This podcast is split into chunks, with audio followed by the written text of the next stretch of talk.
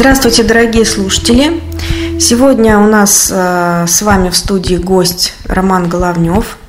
Вы его знаете как э, экс-директора Рольф Сити. Ранее он работал генеральным директором Билайн Киргизия, а также был региональным директором Сбербанка России по московскому офису, среднерусскому, северокавказскому, юго-западному. Все верно? Абсолютно. А, Роман, мы сегодня поговорим на тему а, футуризма и будущего а, автомобильного ритейла. Особенно здесь вы нам интересны как спикер с точки зрения понимания и других отраслей. Вы нам интересны именно потому, что вы работали на стороне дилера, вы работали на стороне сотового оператора и Сбербанка, а Сбербанк сейчас такой игрок на рынке, на который засматриваются очень многие бизнесмены, и в том числе собственники автодилерских холдингов.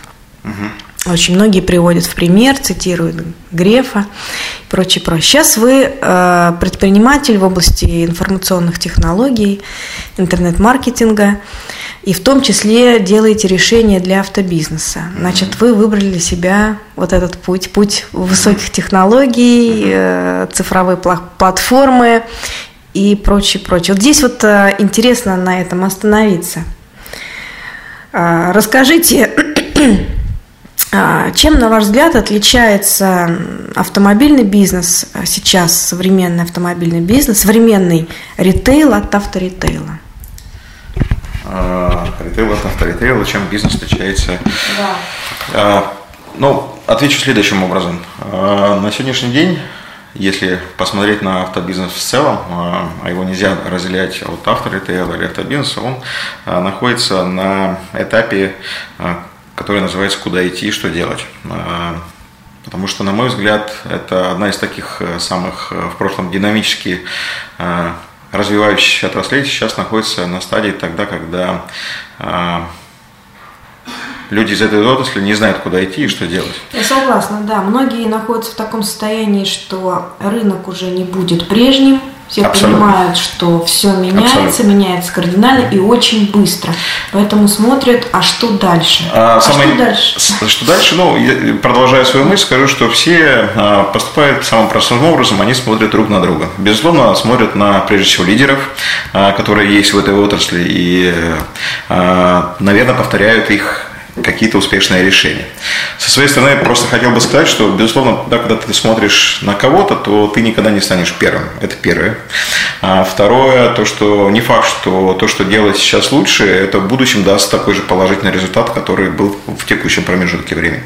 А, поэтому, что дальше? Ну, я рекомендую... стратегия быть первыми. Конечно, безусловно. Это Но, наверное, стратегия единиц. Основная задача, основная задача любой компании, на мой взгляд, то, чтобы делать, выпускать или создавать тот продукт, за который а, и сейчас, и потом клиент готов платить денег больше, а, чем вы а, тратите на его создание и продвижение сейчас и в будущем.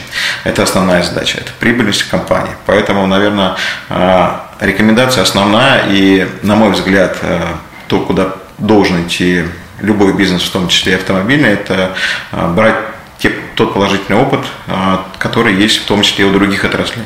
И не бояться, наверное, а, делать какие-то изменения внутри себя, не бояться быть э, недовольным с точки зрения того, что даже то успешное, что дает сейчас результат, отказываться от него, через как быть готовым отказаться от него в будущем промежутке времени. То есть вы считаете, что сейчас автобизнес очень закрыт на себе? Я считаю, что автобизнес, э, он, еще раз говорю, консервативный бизнес, и люди, на мой взгляд, немножко самоуспокоились с точки зрения того, что они где-то площадь на лаврах с точки зрения того, что любуются собой. Э, да, наверное, еще не все так плохо с точки зрения э, эффективности и прибыли, поэтому пока, мне кажется, люди не осознают, что надо меняться уже сейчас, потому что потом будет поздно.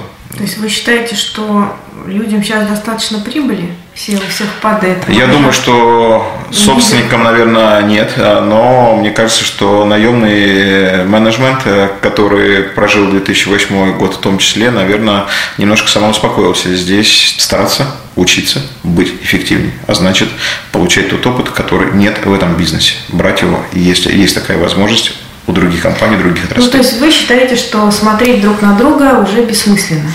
Здесь да? ничего нового нет те стандарты, Значит, которые были в 2001 году, в 2004 году, безусловно, они претерпели изменения, но, безусловно, нет. Если посмотреть на автодилеров, то, э, знаете, а, все как-то вот ломятся в одну дверь с точки зрения там, продаж новых машин. Да, все они говорят о том, что мы идем в сервисные технологии, мы идем там страхование, кредитование, еже с ними. А, но давайте вот, как сказать, посмотрим на рынок. А, если мы говорим про страхование – Посмотрите на других игроков рынка из других отраслей. Пример очень простой. Тиньков. Умница. Он не имеет такого количества офисов продаж, как Сбербанк, как любой из дилеров крупных. А, но при этом он достаточно уверенно себя чувствует с точки зрения продажи продукта, которые должны уверенно продавать дилеры. Второй пример. А, запасные части. А, огромнейший рынок. Емкость рынка просто колоссальная. У дилера есть огромные складские мощности.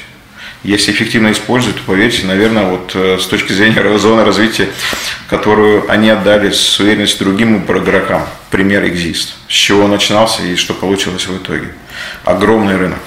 А при, при этом у них там еще несколько лет назад э, не, не было там и комнатки, э, которые были у дилеров. А это рынок, который еще только вот начинает как раз существовать. И это интернет, как вы понимаете, с точки зрения, если а, мы говорим про Exist, третий пример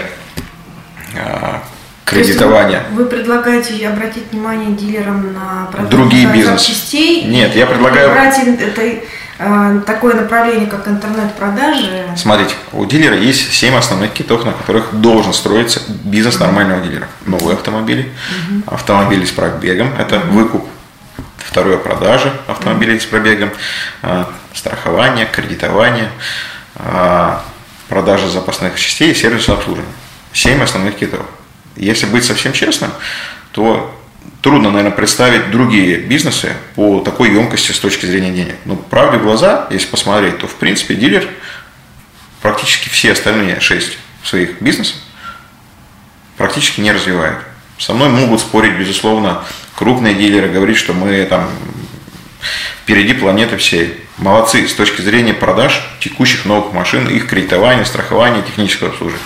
Но после трех лет – Особенно тогда, когда а, доходы населения будут падать, а и на рынке э, потребительский спрос будет падать, дилеры, как никто другой, ощутит на себе отток клиентов. Отток клиентов куда?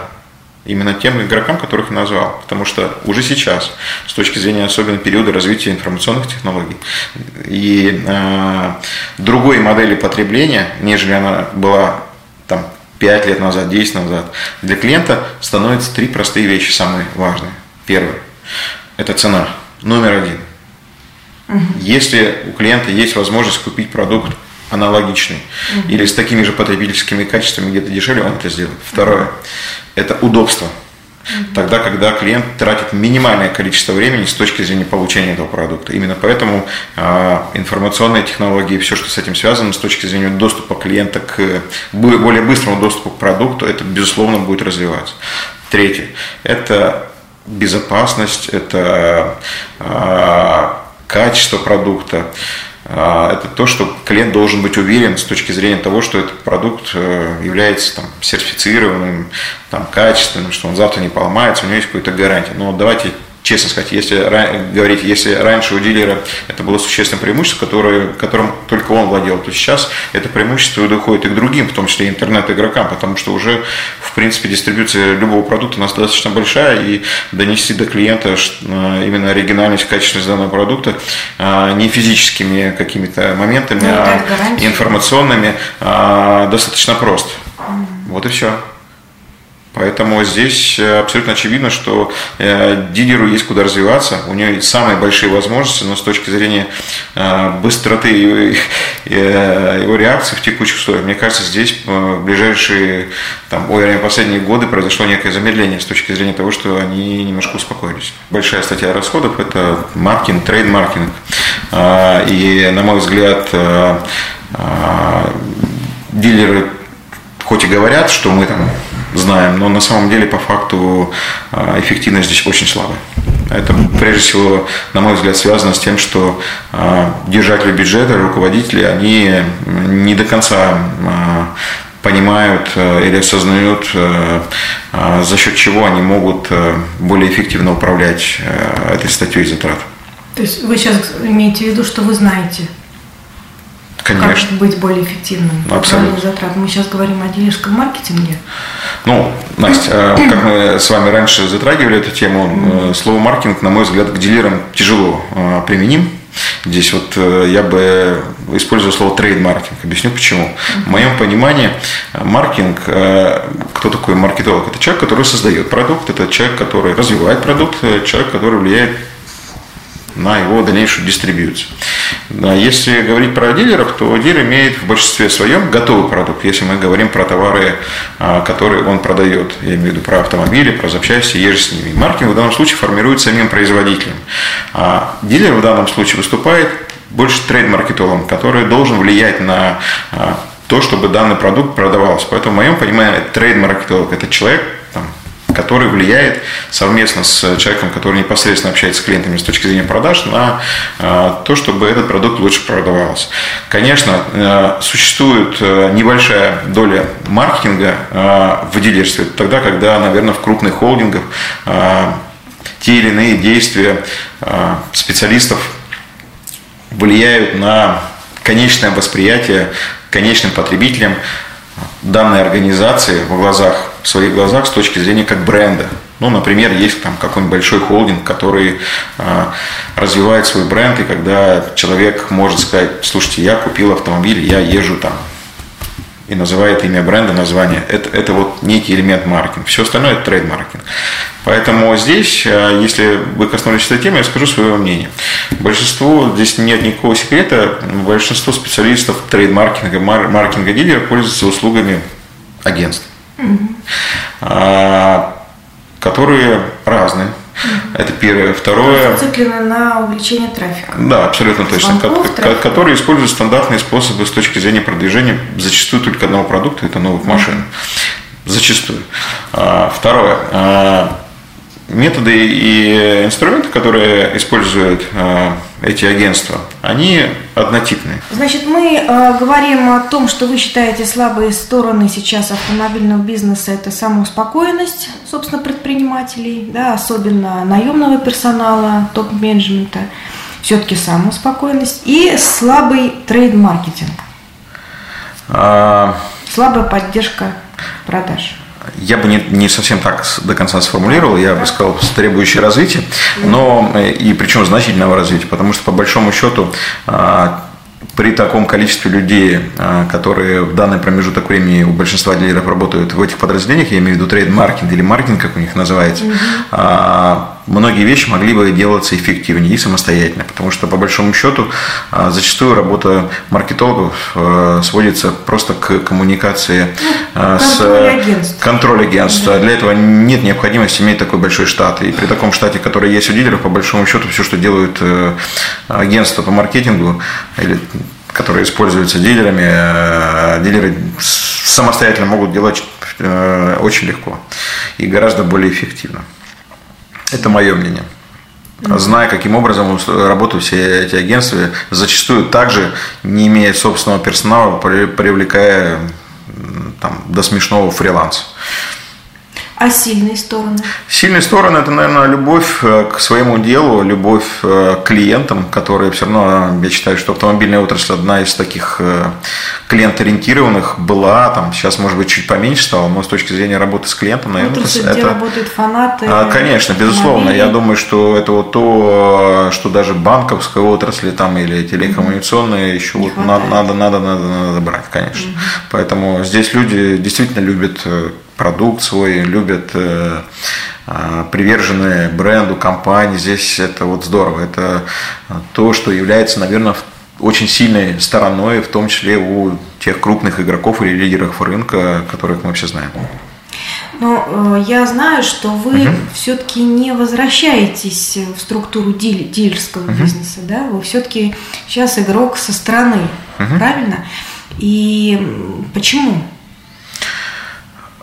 Знаете, э, спасибо, во-первых, моему опыту и жизни, да, что мне довелось поработать в разных бизнесах. Э, и мною всегда движет э, возможность развития. Именно поэтому, наверное, я и работал в нескольких отраслях. Поэтому в данный промежуток времени, когда ты находишься сам собственником, пускай не такого большого предприятия, угу. это другой период, который тебе дает возможность получить другой опыт и э, достигнуть, наверное, доказать самому себе, э, что тот опыт, который ты получил наемным менеджером, он э, даст такой же положительный результат, как и ну, предыдущий случай. Да. Это уже ваш бизнес и бизнес Абсолютно. в области высоких технологий. Скажу честно, наверное, технологий. с точки зрения дилеров, э, поймите, я же вам ответил на этот вопрос, в принципе, что сейчас отрасль, она находится на стадии успокоенности.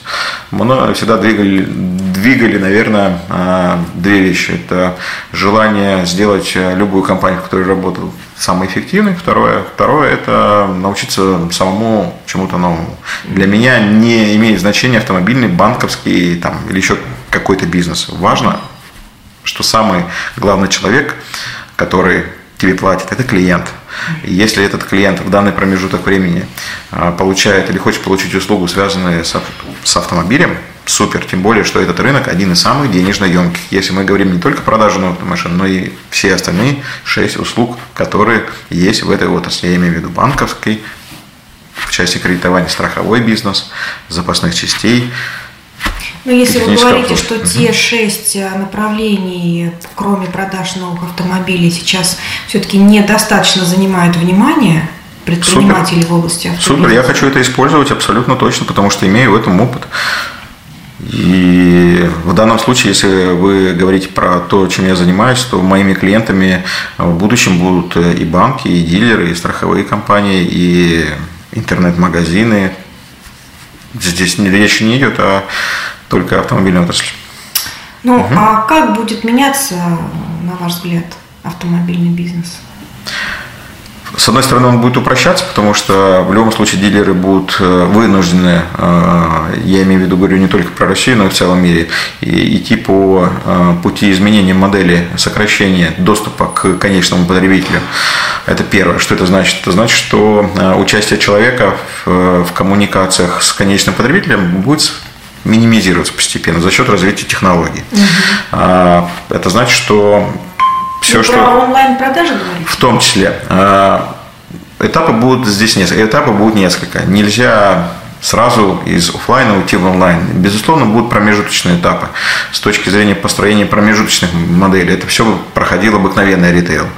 А, даже тот, который был вчера офлайновский. Были промежуточные модели, когда офлайн онлайн был совмещен, но в итоге все все равно придет а, к тому, что доля онлайна, офлайн останется, безусловно, а онлайн будет только увеличиваться. Это дает компании возможность гораздо быстрее донести до, до клиента а, возможность получения или выполнения его потребностей, что является одной из трех составляющих, которых я называл, которые являются востребованными для клиента. Ну, значит, э, в связи с этим трендом, как угу. должен измениться дилер и как быстро? А, дилер изменится ровно так быстро, а, как будет меняться рынок. А, рынок меняться будет быстро. А, Поведение потребителей? Конечно, конечно. Все будет на самом деле зависеть от потребителя. Ну, быстро как? Месяц, год? А как малыш растет? Он же растет э, быстро. Уже э, дети в трехлетнем возрасте берут э, телефон и начинают им гораздо активнее пользоваться, чем взрослые. Вот примерно каждое следующее поколение будет все быстрее и быстрее. Вот точно так же и дальше. Наверное, сейчас мы находимся на только начальном пути, если мы говорим про авто и онлайн ритейл. Поэтому сейчас период времени, он, я бы назвал, наверное, периодом где-то 3-5 лет, тогда, когда период э, такой дошкольный. Тогда, когда дилеры будут потихонечку начинать понимать, что это такое. Сейчас они создали первые свои сайты. Вторым этапом они посмотрят на эти сайты, попробуют э, через них что-то продать. Они начали как они говорят, продавать. Но сейчас по факту они ничего, ничего не продают, потому что для этого нужно строить не, как сказать, внутри системы какую-то систему, а это должна быть абсолютно э, построенная отдельная модель. Только тогда она будет работать. Я имею в виду э, тогда, когда у тебя, как у дилера есть дилерский центр, который, не знаю, продает Audi, там, Hyundai, так и здесь. Это фактически отдельный онлайн-дилер. Сейчас ошибка дилеров заключается в том, что они фактически пытаются на действующую систему продаж насадить сверху там какую-то новую, создав там сайт и надеясь, то, что текущий персонал начнет продавать что-то. Никогда этого не произойдет. Почему? Потому что KPI у действующих сотрудников, они связаны именно с продажами конкретного бренда, либо конкретного продукта, но никак не осуществление онлайн-продаж. Поэтому, когда меня те же дилеры периодически спрашивают, Роман, скажи, пожалуйста, когда нам идти в онлайн? Ответ очень простой. А, когда вы поймете, что вы можете создать систему, которая будет работать независимо от офлайна. Это первое. А, что такое онлайн? А, у каждого из нас, любого клиента, возникает импульс. Импульс – желание приобрести или получить ту или иную услугу. И когда промежуток времени от возникновения этого желания до получения самой услуги либо покупки достаточно большой, а большой – это больше, скажем так, одного часа, то это не называется онлайном. Это не система. Так вот, когда у вас есть возможность построить фактически онлайн-дилера, где абсолютно другие люди, другой подход, и у вас на это есть ресурсы, тогда да. И если вы пытаетесь на текущую систему натянуть шапку, их не, и в ней летом ходить, у вас никогда этого не получится. Хорошо, к вопросу, да. какое время э, нужно для того, чтобы все это случилось? Нужно, чтобы поколение Z подросло? Здесь нет ответа на этот вопрос. Э, это внутреннее состояние, которое в любом случае э, даст толчок тому или иному собственнику или тому или иному дилеру э, туда пойти. Ведь поймите, что сейчас... Необходимость выстраивания новой системы она Настя. должна созреть у владельца собственника. А владелец собственника Тогда, когда, далекое, когда да. бизнес вам текущий уже не приносит, наверное, вот радости в виде дохода, и ты понимаешь, что та модель, Сейчас которая... не приносит радости от дохода, доходы падают. Нет, ну они же еще есть. Ну, практически нет. Они это ваше мнение. Это ваше мнение. на нуле. Это ваше мнение. Дай бог, чтобы на нуле. Супер. Последний ну, год 16. Поймите одну простую вещь. Нет. Э, это относится, наверное, к менталитету российскому больше, да, тогда, когда мужик не гром не грянет, мужик не перекрестится. Поэтому зачастую все изменения в любом случае, в любом государстве, в любой компании происходят, когда гром. То есть вы предполагаете, гром будет еще? Будет, конечно, но потребление падает. Когда? Когда? Если говорить... В марте росло. Вы меня провоцируете. В марте росло. Давайте так, в марте оттолкнулось. Знаете, у нормального собственника и руководителя ему должно быть все равно. Росло на рынке или упало на рынке, без разницы.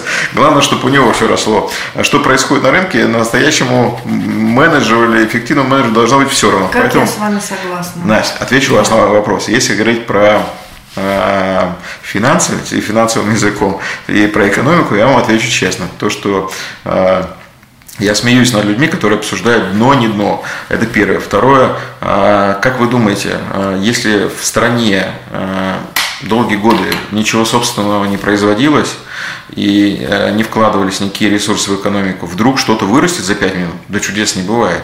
Даже если посадите э, семя в горшок, все равно необходимо время и необходимо это семя поливать. А второе, чтобы это семя начали покупать, надо рассказывать, а, чем это семя отличается от других. Там, если мы говорим про бизнес, а не просто для того, чтобы себе какую-то семечку вырастить и деревце посадить и радоваться этому. Поэтому здесь чудес не будет, и, наверное, к сожалению, а, мы останемся еще долгие периоды времени падающей экономикой, и доходы населения расти не будут. Это значит, что в денежном выражении, в денежном выражении, если брать рынок, то в денежном выражении объемы продаж будут падать. Я не говорю про штуки. В денежном выражении, безусловно, будет падать. Поэтому здесь, но, а, с одной стороны, это хорошо, потому что, если вспомнить все кризисы, которые были, это для сильных даст определенные возможности, потому что возможности они будут, но они просто будут другие. И те, кто готов, а, чуть раньше других будет об этом задумываться и туда пойти. Я не говорю онлайн это или еще что-то, много еще что возникнет, но у тех есть шанс. Шанс. шанс, по крайней мере, быть в рынке. Второй шанс, если не делать обязательно то, что делают все не надо делать. Это иногда бывает, правда, тупиковый путь. Потому что, как я уже говорил, то, что лидер, э, ходьба за лидером, она, знаете, вот э, я сравниваю эти вещи как с Сусаниным, да, который, ну, понятно, для чего водил, для того, чтобы там итог понятен, ну, чтобы как бы все ходили в это промежуток времени, ну, и как бы радовались этому. Вот примерно сейчас это происходит. Поэтому, скажем так, если вы хотите быть успешным завтра, послезавтра, вы абсолютно должны, безусловно, смотреть рынок. Иногда смотреть, что делают другие. Лучше, если вы смотрите дальше своей кастрюли. Создается на рынке много же проектов, которые а, условно а, выполняют, ну, отчасти ту же функцию, что или пытаются выполнить, что и дилер, да, за них продают пытается, да, и при этом общение происходит а, физическое, да, не онлайн там, система, там, как, допустим, Сбербанк онлайн или у Тинькова, когда функции выполняет человек. И при этом это бизнес онлайн, это не онлайн. А, и судьбы у таких проектов нет.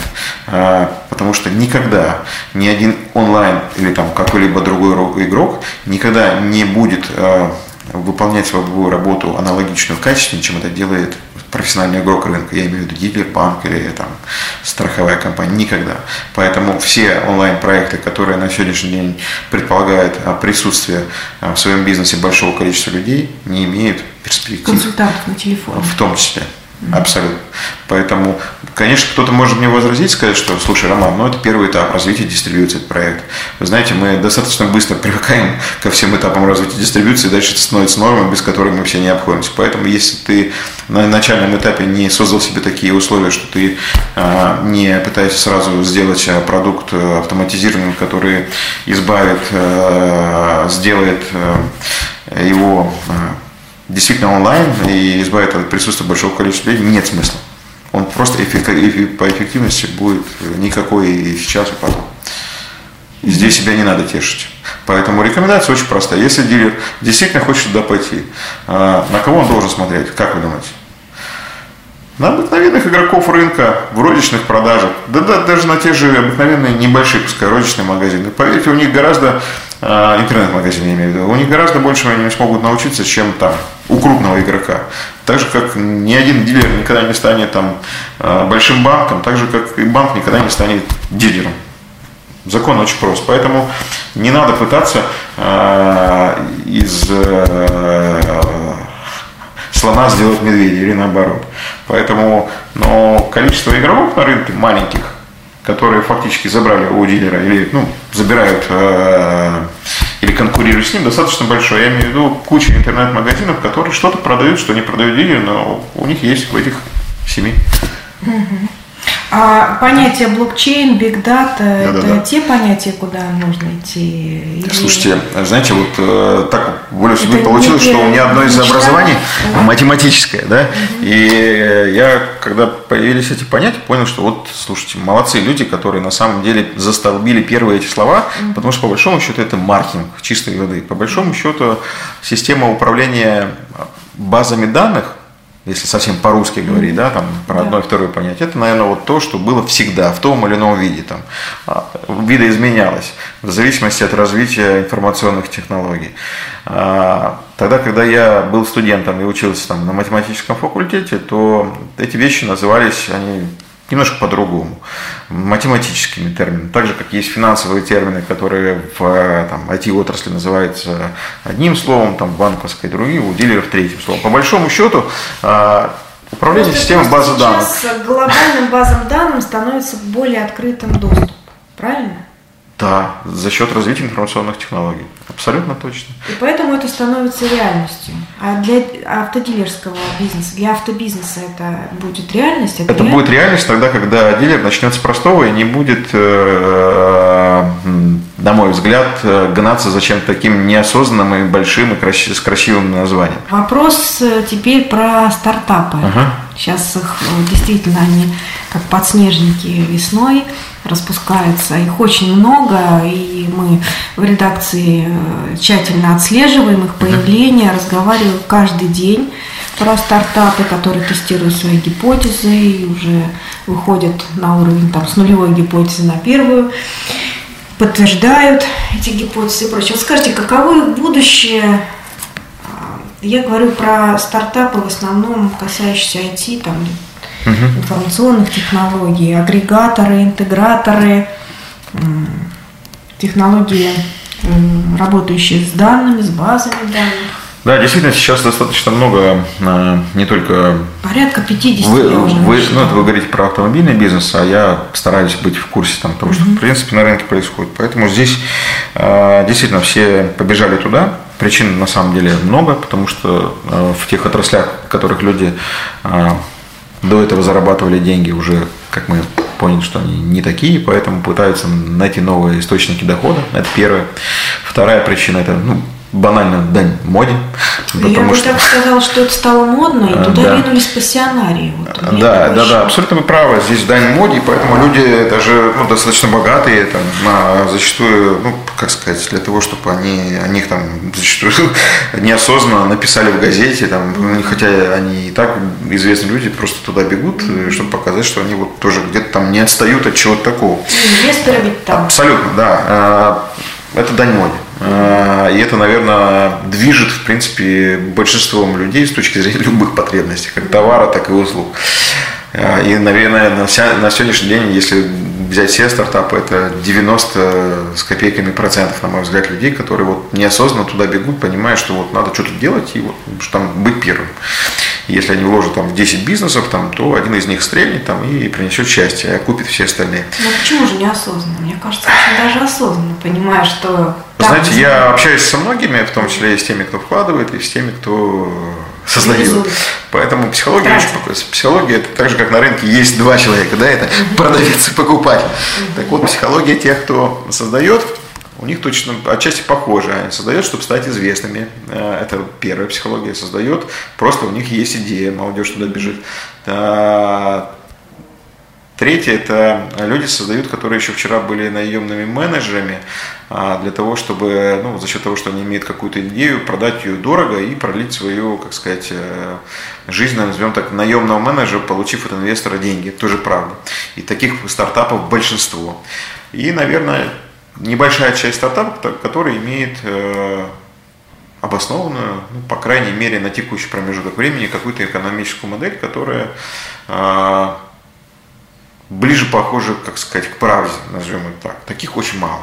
И если там откройте какой-нибудь Kickstarter там, или там, ну, еще куча ресурсов на самом деле, где, э, которые дают возможность э, поучаствовать в инвестициях в той или иной стартап, вы обнаружите, прочитав просто как пользователь, что вот вы сами лично как потребитель стали бы пользоваться таким продуктом, что он вам даст? Самое интересное, что вот я всем своим как бы знакомым говорят, когда вот там этот создал, этот создал, я говорю, слушай, давай так, вот, ну, открой продукт, любой, и скажи, вот ты будешь пользоваться, что он тебе даст? Большинство людей после этой фразы, попробовав там, как клиент просто mm-hmm. что-то сделать, они не понимают. Хотя до этого 25 газет об этом написали. Поэтому а, любой стартап, или это, ну что такое стартап, это тоже слово такое интересное, да, это вот э, что-то новое там на рынке, что вот э, инновационное, он должен выполнять, наверное, если мы говорим про клиента, одну цель. А, это давать ему дополнительную возможность, которую он не может получить а, там, приобретая или используя аналогичную услугу привычным способом. Второе – это выгода какая-то, да? а, это дешевле, там, выгоднее там, удобство, безопасность там, и так далее. Но те вещи, которые я уже называл. Так вот, если посмотрите Настя, на все, что есть на рынке, и оцените эти по этим критериям, хотя бы как обыватель, вы поймете, что можно так рубануть и выкинуть. А как раз мы этим ага. и занимаемся. Я Супер. хочу вот спросить у вас совета, как э, быть дилеру, как угу. сориентироваться на рынке этих э, решений инновационных угу. и выбрать, там, вкладывать, сотрудничать, потому что ну, 50 стартапов Хотите, честно скажу, я же вам сказал, сказал, что... Со своей а, стороны мы что делаем? Я пытаюсь их структурировать, ребята тоже у нас там пишут, мы стараемся как-то дать, сравнить, сравнить их, показать плюсы, минусы, преимущества. У всех своя, свои уникальные стороны. У всех э, действительно свои э, большие плюсы. В жизни, особенно бесплатно, Но если вы дают, нужно пробовать. Поэтому рекомендация всем. Это в том числе период обучения. А, если мы говорим о том, что есть какая-то услуга, которую какой-то стартап предлагает дилеру или другой компании, я бы рекомендовал просто пробовать. В конце концов, дилер ничего не теряет, он в том числе учится вместе с этой компанией, в том числе получает опыт. А это самое бесценное, особенно если это бесплатно. А если мы говорим там про инвестициях, там, хотя я не слышал еще ни одного случая, чтобы какой-то дилер инвестировал э, во что-то, что в будущем дало тому дилеру возможность развития какого-то бизнеса. Вот это очень маленький, большой интересный вопрос. Мне удивляет, что многие игроки туда пошли, а дилеры как-то мимо сидят. Хотя ну, почему? Тот же я пока не слышал. Владимир Растамян. Это его собственный проект. Владимир Владимирович это, это, это не собственный Владимир проект, мы говорим, когда... Вера Моторс в Перми собирает стартапы в дилерском Еще раз, я еще ни одного случая не слышал, когда кто-то из дилеров инвестировал в не собственный стартап, угу. а а. чей-то стартап. Угу. Вот, потому что я считаю, что даже в этом случае это будет, было более правильно, чем вот все-таки создавать самому, если мы говорим совершенно про новый бизнес. Угу. Мы не говорим про случаи с Максимом, да, это, ну, как сказать, это все-таки аналогичный бизнес, вот, а, совсем близкий. А вот то, что даст, э, а, допустим, тому же авторитейлу какой-то существенный плюс с точки зрения их эффективности. Ведь это не только онлайн-продажи, это, допустим, управление теми же базами данными, складами там, или еще что-то такое. Там, куча интересных Ну вот как рассуждают некоторые стартапы, ага. когда идут за инвестициями к предпринимателям, дилерам, да? Ну, продать ему идею, а, дилер. Как, как рассуждают стартапы. Ну, дилер же тратит деньги на постройку дилерского центра. Да. Он те же деньги может вложить в стартап и получить, и выстрелить там гораздо быстрее. Это логика разумная? Если она имеет э, экономическое обоснование, угу. модель экономическую, угу. и эта модель, она реально основана на, какие, на анализе цифр, почему нет? Угу. Если говорить о том, что Настя, вы поймите одну простую вещь. А, цифры – это самое важное. Второе – это, наверное, а, клиент. Если клиент дает, клиенту этот стартап дает какие-то три преимущества, которые я назвал, желательно все три, то шанс есть, конечно. Если вы как клиент, открыв этот стартап или попытались на нем что-то сделать и не, поняли, нет ни удобства, ни выгоды, ни там еще чего-то, ну тогда в чем счастье? Наверное, счастья в любом случае не будет. А тут надо любой стартап, прежде всего, оценивать просто обывательской точки зрения со стороны клиента, а не как дилер, да, это первый этап. А потом уже смотреть P&L, там еще что-то такое, если мы говорим про инвестиции к дилеру. Есть еще представление о людях, которые ищут стартапы, там, вкладываются, да, что может быть высокотехнологичные решения, но слабое с маркетинговой точки зрения, да, слабое продвижение. Да, есть такие продукты, и оно я знаю. проиграет более сильному, агрессивному маркетингу. И такие есть сейчас. Ну, таких немного, но есть. Я знаю, не называть не буду. А, когда-то, наверное, года три назад э, я знал компанию, в которой работало всего три человека. Они э, создали очень сильный технический продукт с маркетинговой точки зрения никакой, а, но этот продукт был приобретен очень крупным игроком очень крупным игроком, а, не для того, чтобы убить конкуренцию на рынке, а для того, чтобы дальше за счет больших возможностей развить этот продукт. Это действительно очень сильный продукт, который а, фактически не, не могу назвать компанию, она очень известна и э, самая крупная российская IT-компания, скажем так, да. Вот и а, действительно, я считаю, что это правильная сделка и правильная инвестиция, потому что. А назвать можете? Я бы не хотел называть. А то слишком общее слово.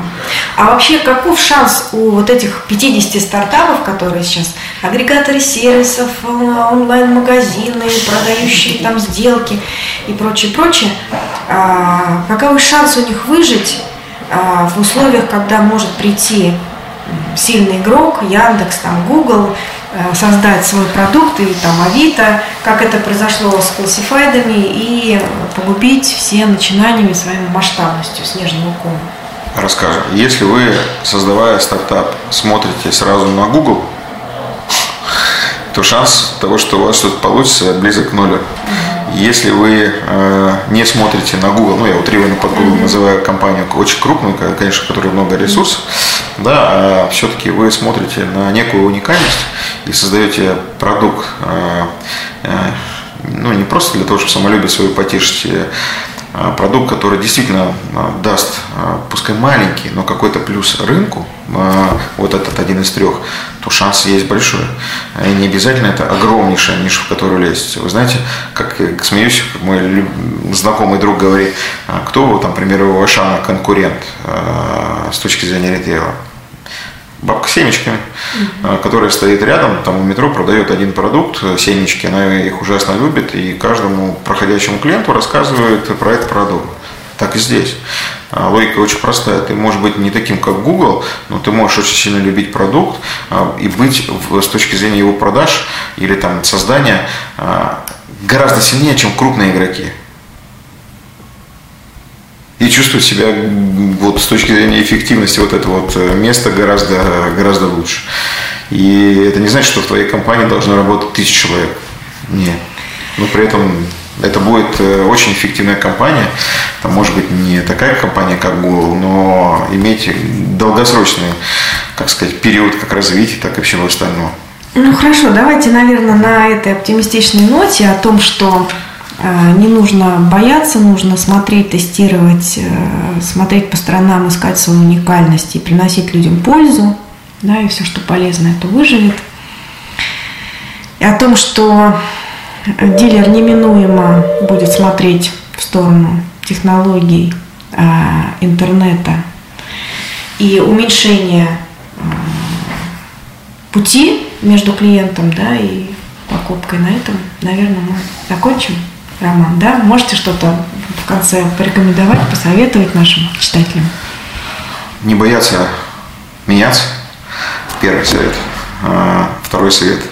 Быть всегда недовольным тем, что делал вчера, для того, чтобы следующий день был гораздо успешнее. А, и быть оптимистом с точки зрения того, что в любом случае, независимо ни на какие кризисы, всегда появляются возможности и много возможностей. И не надо бояться а, того, что ты вот, если ты сейчас не запрыгнул на эту ступеньку, завтра у тебя не будет такой возможности, прям вот на последнюю ступеньку надо прыгать. Жизнь, она очень интересная штука, которая а, всегда человеку даст ту возможность, которую он сам хочет получить. Поэтому всем удачи, всем развития. Спасибо.